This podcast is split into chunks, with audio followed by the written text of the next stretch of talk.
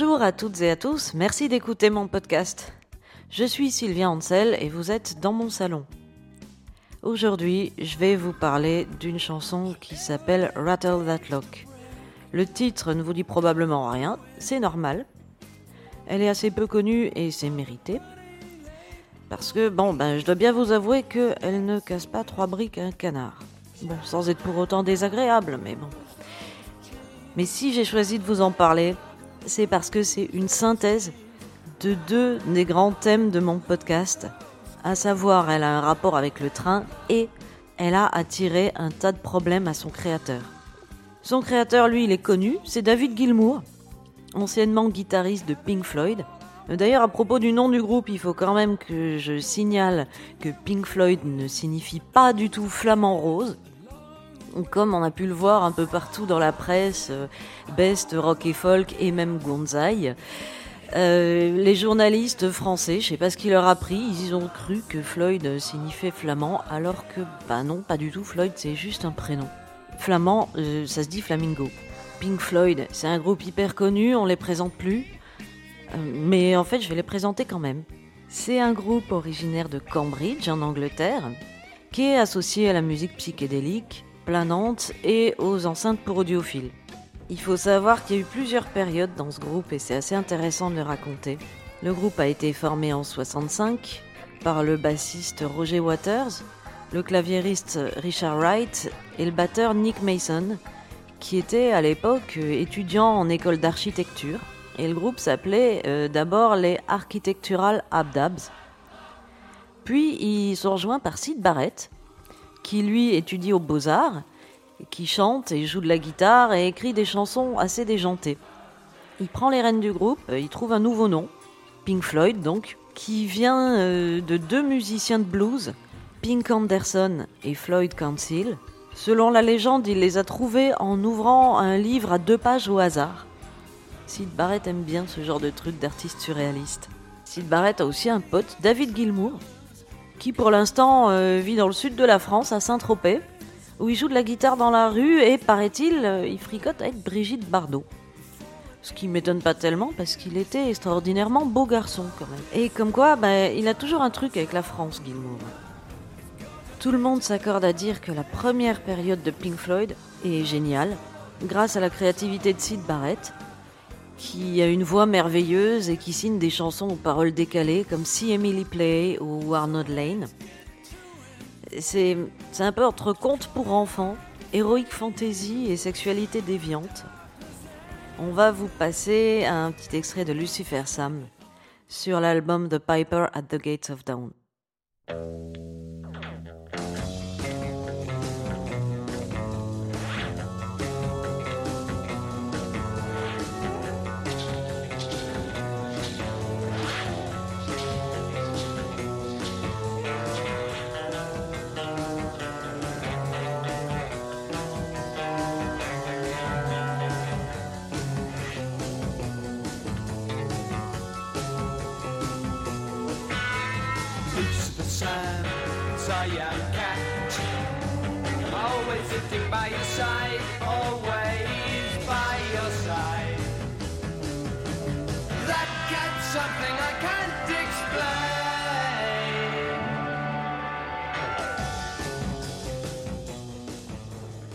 C'est psyché, garage, c'est vachement bien, mais c'est hélas de courte durée.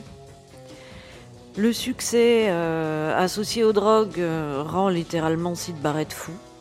Bon, pardon aux fans hardcore, hein, je schématise grossièrement, c'est un peu plus compliqué que ça. Mais bon, là, je suis obligé d'aller vite, et c'est pas le sujet principal du podcast. Bref, Barrett devenu ingérable. Les autres membres du Pink Floyd font appel à son pote David Gilmour.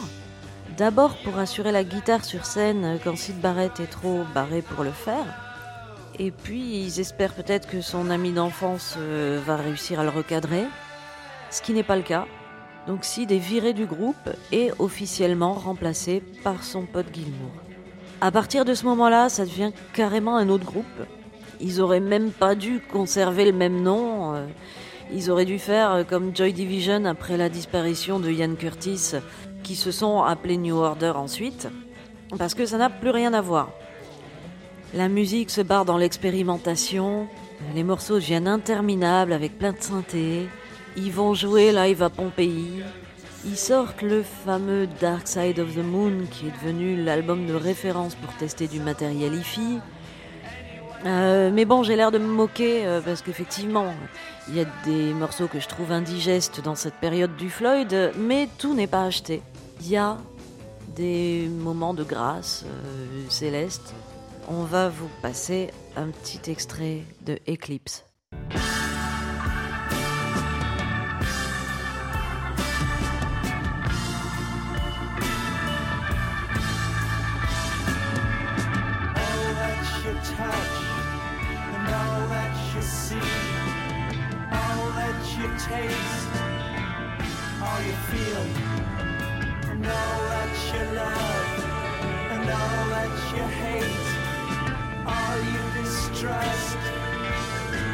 you save, and all that you give, and all that you deal, and all that you buy, big borrow or steal, and all you create, and all you destroy, and all that you do, and all that you say, and all that you leave.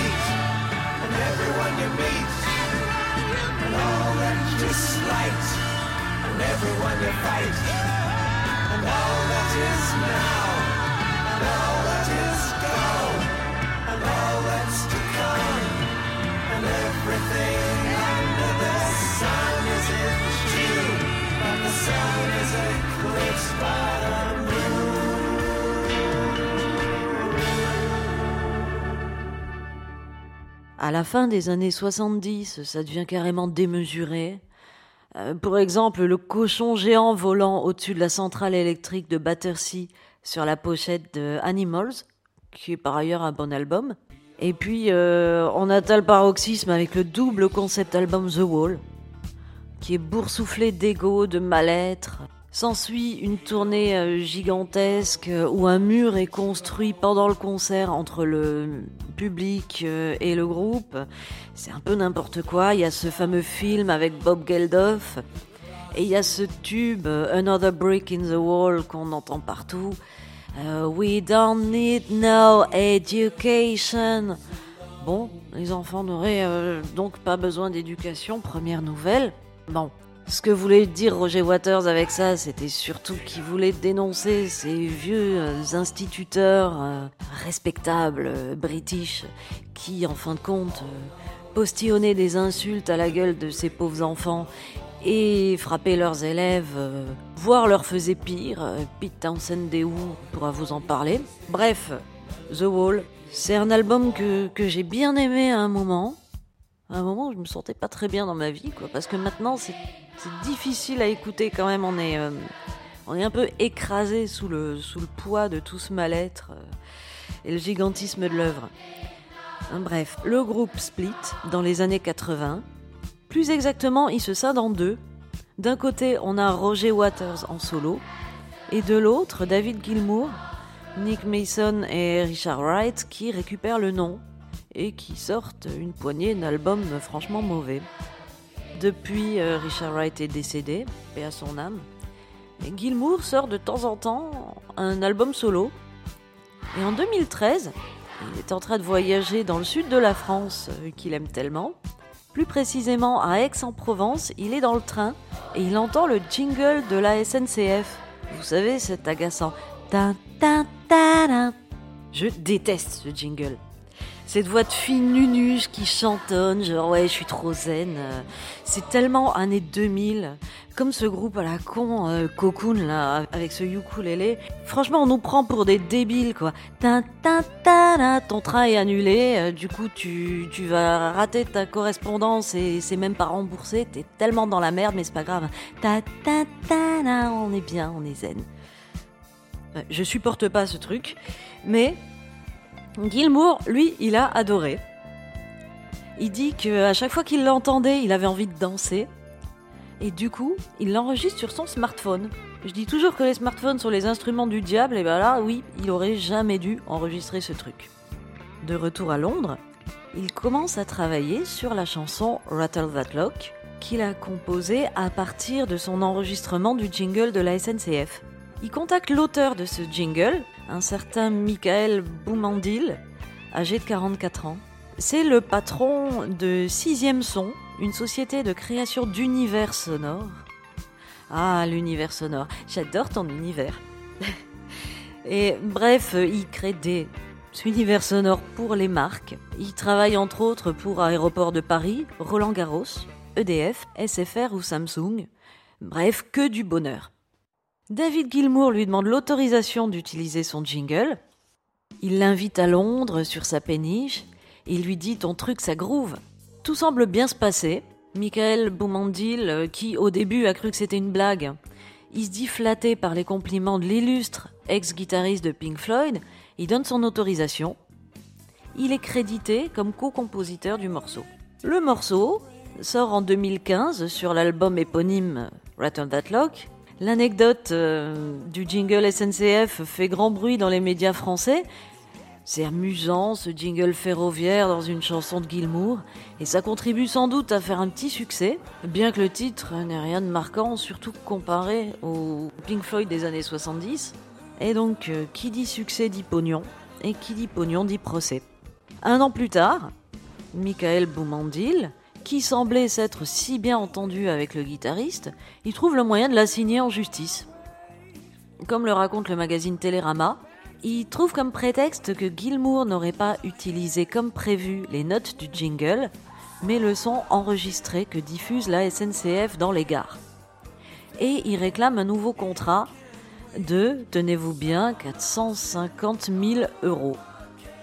Je vois pas bien où Gilmour il pourrait les trouver, parce que même si sa chanson a eu un modeste succès, on gagne plus que des cacahuètes avec la musique de nos jours. Boumandil, si vous voulez mon avis, il doit gagner beaucoup mieux sa vie que le guitariste du Floyd. Le tribunal a dû penser la même chose que moi, vu qu'au mois de mai dernier, il a rejeté les accusations de contrefaçon de Michael Boumandil et il l'a condamné à rembourser les frais de justice de David Gilmour. Mais non, l'auteur du jingle a fait appel de ce jugement et l'affaire n'est donc toujours pas terminée. C'est un véritable bras de fer juridique qui dure depuis des années on pense au pauvre David Gilmour, euh, qui pourtant avait super bien fait les choses dans les règles et tout, et qui maintenant doit vivre en étant en procès, ce qui doit être super galère au quotidien. Voilà comment une chanson qui est partie du train s'est retournée contre son créateur. D'ailleurs, j'ai passé commande pour la fabrication d'une cassette qui s'intitule Train Songs. Vous pourrez commander cette cassette sur mon Bandcamp ou télécharger les morceaux en MP3. Il s'agit de sept reprises de chansons qui ont pour thème le train. Et il n'y aura pas Rattle That Lock de David Gilmour.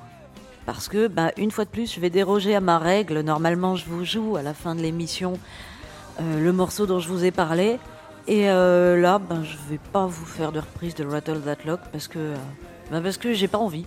En fait, c'est assez difficile d'apprendre et d'adapter une chanson qu'on connaît pas bien. Pour que je le fasse, il aurait fallu que j'écoute beaucoup et avec attention, et franchement, j'ai la flemme. La vie est trop courte pour écouter en boucle le jingle de la SNCF, sérieux. Du coup, je vous propose simplement d'écouter la chanson en vous souhaitant un agréable voyage.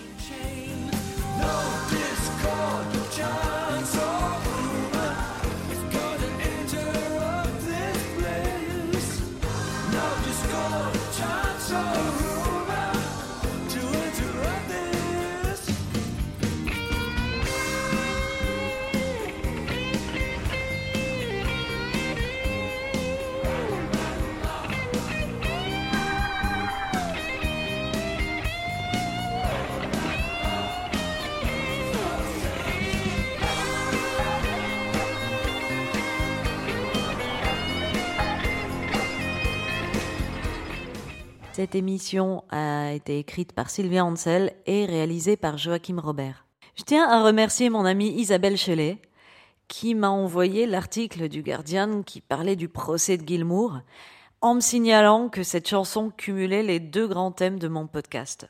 Merci Isa. Et vous, ben, je vous dis à dans 15 jours pour de nouvelles aventures.